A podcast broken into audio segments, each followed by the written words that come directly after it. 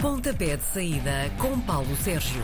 O nosso mister, o homem que tudo sabe sobre a bola, o homem que passa pelo estúdio à sexta-feira. Bom dia. Bom dia, bom dia, bom dia. Paulo Sérgio, jornada 27, continua a contagem decrescente para as decisões do campeonato. Para o Vizela... 24 pontos. 24 pontos. Faltam- 8 jornadas, 24 pontos. Muito pouquinho. Olha, para o Vizela e para o Famalicão, que jogam logo à noite, a questão é mesmo se conseguem pontos suficientes para ficar na Primeira Liga. Vão conseguir, eu eh, estou convencido, enfim, mais o Famalicão do que eh, propriamente a equipa do eh, Vizela. Uhum. Na primeira volta realizou-se o jogo em Famalicão, empataram a um golo. O Vizela vem desse empate na luz, 1 a 1. O Famalicão empatou em casa 0 a 0 com o Santa Clara. O Vizela não ganha há 5 jornadas. A última vitória foi em casa, frente ao Vitória de Guimarães, a 30 de janeiro, portanto já estamos em março. Já o Famalicão, no último jogo, fora, perdeu em Guimarães por 2-1, depois de estar a ganhar por uma bola a zero. Quem conseguir vencer esta partida dá um passo de gigante rumo a esse objetivo. Eu acho, eh, eu, eu gosto muito dos achismos, que é uma ciência muito, muito eh, eh, objetiva, mas em minha opinião, pelas contas que é possível fazer, 34, 35 pontos é a bitola mínima Sim. para se manterem na Primeira Liga. Tu dizes que há ali um pontinho por. por É, um pontinho. Mais Depois começas a olhar para as equipas que não fazem tantos pontos assim, como por exemplo a Belenense Chade, e portanto isto começa a ser, eh, enfim, visível que com 34, com 34 pontos, Uhum. eh, quase certeza que a equipa se vai manter. E portanto quem conseguir ganhar este jogo é eh, um passo gigante que dá. Eu acho que o Vizela é capaz de estar aqui mais próximo disso, porque a equipa de Álvaro Pacheco em casa costuma fazer bons eh, resultados. Mas este Famalicão, agora com o Rui Pedro Silva, já deu mostras de estar em crescendo de forma e, portanto, não excluo haver aqui a, a divisão de pontos. Mas insisto nisto: quem ganhar, é um passo de gigante. Ora, o Tondela disse adeusinho ao treinador depois da derrota da semana passada no Dragão. Amanhã, a meio da tarde, recebe o Aroca, que está a três jogos sem vencer. Olha, é, é daqueles jogos que eh, é fundamental que as duas consigam ganhar. Como isso é impossível, não é? é? Como isso é completamente impossível. E como, eh, como disseste e muito bem, o Paco Asterante foi despedido eh, depois de ter levado 4 com o Futebol Clube do Porto, substituído por Nu- Nuno Campos, que já tinha sido eh, substituto de Daniel Ramos no eh, Santa Clara e que entretanto também tinha saído por eh, indecente e má figura, ou seja, por maus resultados. Ahm, joga em casa com o Aroca, vem de duas derrotas consecutivas, a equipa de Evangelista. Aquilo que eu acho é que o facto de ter havido aqui a troca de treinador é o clique para que os jogadores possam mostrar aquilo que. Os jogadores, hum, por vezes, vão se acomodando às eh, decisões do novo treinador, do, do antigo treinador. E, portanto, quando há aqui um novo treinador, é mesmo aquela questão. Há aqui uma chicotada psicológica. E, portanto, eu acho que isso pode acontecer em eh, Tondela. E, portanto, é fundamental. Este é um jogo absolutamente crucial para qualquer uma das eh, equipas. O pior que pode acontecer, curiosamente, é empatarem. E, portanto, na- eh, e, e nesse cenário é muito melhor para na, o Aroca. Mas eu acho que o Tondela, porque mudou de treinador, porque joga em casa, pode ter aqui, de facto, um extra eh, importante. Já houve uma altura neste, neste campeonato em que o Santa Clara soube o que era andar pelos lugares do fundo. Agora, com 30 pontos, está bem mais, bem mais confortável que o adversário da manhã. Está aí, está aos tais 4 pontos, 5 pontos de eh, garantir matematicamente eh, na- a presença na próxima eh, Liga eh, Portuguesa. Repara, o Santa Clara começou muito cedo a temporada para jogar eh, o apuramento para a Conference League. Depois foi perdendo jogadores importantes. Perdeu o treinador, o Daniel Ramos, que também quis ir eh, ganhar dinheiro e é completamente legítimo aquilo que eh, se passou. Depois andou aqui um bocadinho às apalpadelas. Trocou, inclusive, é de eh, administração na SAD. Agora eu acho que as coisas estão completamente estabilizadas. O Mário Silva está a fazer um bom, uma boa eh, temporada. Joga eh, com a, a Bessade que não ganha há quatro jogos. Nunca conseguiu ganhar a Bessade esta temporada fora de portas, fora do estádio do eh, Jamor. Jamor, Leiria, andaram com a casa às costas, como sempre. E portanto eu acho que aqui é bem capaz da, do Santa Clara conseguir mais três pontos e, portanto, ficar ali muito próximo de garantir a, a presença na próxima Liga Portuguesa. Não deixa de ser curioso que na primeira volta foi uma das primeiras vitórias da BSAD neste campeonato, foi precisamente frente ao Santa Clara por 2-1. Também amanhã, às 8h30 da noite, o Sporting tem uma deslocação a um estádio onde nenhum dos três grandes se sente a jogar em casa, na verdade.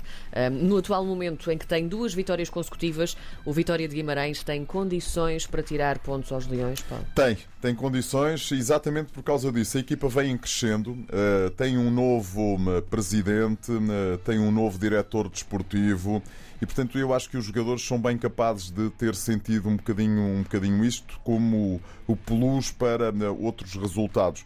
A equipa vem de uma vitória fora, frente ao Marítimo, tinha já ganho em casa ao Famalicão e, portanto, costuma dizer o povo na sua eterna sabedoria que não há duas sem três. Uhum. Uh, o Sporting uh, também venceu, vem de duas vitórias consecutivas. Mas atenção, porque o Sporting, na época passada, foi a Guimarães ganhado por 4-0. Tinha o, o plus de estar ali em alta rotação para ser eh, campeão nacional. Sentiu grandes dificuldades na primeira volta, no estádio de Alvalade, ganhou apenas por uma bola na zero. Eu acho que este é um jogo de tripla e acho outra coisa também, que o Sporting vai passar de facto um mau bocado frente a este Vitória de Guimarães que, como todos nós sabemos, tem uma massa adepta impressionante. Uhum. Eu não sei se vocês tiveram a oportunidade de ver aquilo que se passou no Funchal no domingo à tarde, quando eles jogaram frente ao Marítimo. Foi uma coisa incrível, porque estavam para aí duas mil pessoas eh, que eh, tinham vindo da, eh, de, de Guimarães. Sim. E isso pode ser aqui o clique extra para esta equipa do Vitória, que está no sexto lugar com 36 pontos tentar ali chegar-se ao, ao, ao, quinto e depois ao, ao quarto classificado. Vai ser muito complicado, mas uh, até ao fim, da, ao, até ao fim Uh, do campeonato há sempre caminho para ser feito. Hum. Para começar os jogos de domingo, um empate muito interessante e que não envolve grandes. Tanto o Gil Vicente como o Marítimo estão a atravessar bons momentos. É, mas o Marítimo vem dessa derrota com a vitória de Guimarães por 1-0, um já o Gil Vicente. O que podemos dizer mais de, de, de, da equipa de Barcelos? Na última jornada venceu o Sporting de Braga por 1-0. Um não perde há 11 jogos. E nestes 11 jogos ganhou em Braga, ganhou no Estádio da Luz ao Benfica, empatou no Estádio do Dragão com o Futebol Clube do Porto. Não deixa de ser curioso que a última derrota que tem é em casa frente ao Sporting há 12 jogos.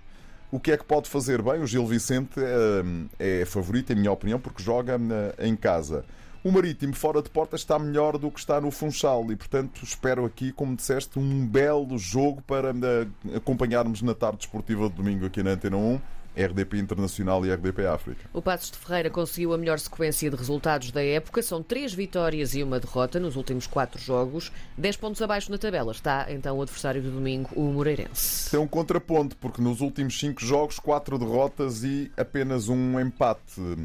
Para o Moreirense, este é outro mais outro daqueles jogos em que, se não conseguirem uh, pontuar, já estou na fase. Já, se eles não conseguirem pontuar, isto é mais um passo rumo à, à, à despromoção. E, Sim. portanto, a coisa está bastante complicada para a equipa de Ricardo Sapinto, que perdeu na última jornada com o Sporting e uh, perdeu bem. Já o Passos vem dessa, dessa vitória em Aroca.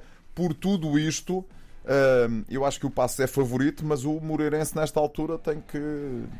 As equipas que estão na luta pela manutenção e que estão às vezes abaixo da linha de água, nesta altura conseguem fazer resultados que não são expectáveis. E portanto eu estou à espera que Moreirense, estou à espera que a Bessade, Tondela, Aroca, de, um, de repente Sim. ganhem ali dois, três jogos seguidos para tentar sair daquela posição muito, muito complicada, mas olhando objetivamente para aquilo que as equipas têm feito, passos de Ferreira. Houve uma noite de glória para o Benfica durante esta semana na Liga dos Campeões, mas os encarnados têm mostrado várias caras esta época. Qual te parece que vai ser a cara que vão mostrar no domingo à tarde quando receberem o Estoril Praia? Se olharmos para aquilo que se passou em Amsterdão, só para o resultado é uma noite de glória, mas se olharmos para aquilo que foi a exibição da equipa do Benfica, ontem a, a marca, o Diário Desportivo Espanhol, dizia Benfica joga pouquito. e portanto, uh, ai, como ai. joga pouquito, vamos ver o que é que eles fazem Toda frente à equipa Benfica, do é? Estoril Praia. O Benfica tem uh, duas baixas muito importantes, uma mais importante que a outra, que é Darwin uh, cumpre um jogo de castigo, o Tarabt foi expulso no jogo com o Vizela, também está fora, mas o Tarabt será substituído, acho que é contente, ou por Meite ou então por uh, João Mário. O João Mário deixou de ser o jogador utilizado então pelo Benfica, desapareceu, desapareceu completamente, ainda está, pelo menos treina. Sim. Ainda no outro dia ouvi a, a, a treinar.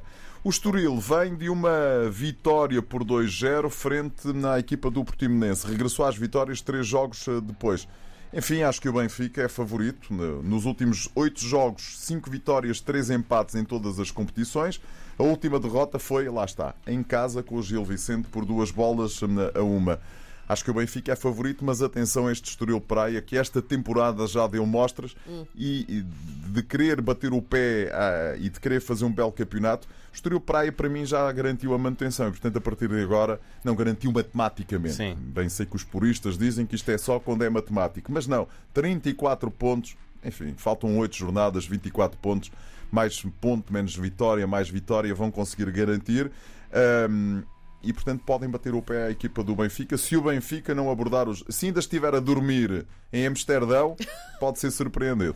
Ainda no domingo de bola, pomos aqui frente a frente o Portimonense, em jejum de vitórias desde meio de dezembro. 14 um, jogos exatamente. em todas as competições. E ainda o Europeu Braga, num quarto lugar no campeonato, que também não está assim tão seguro.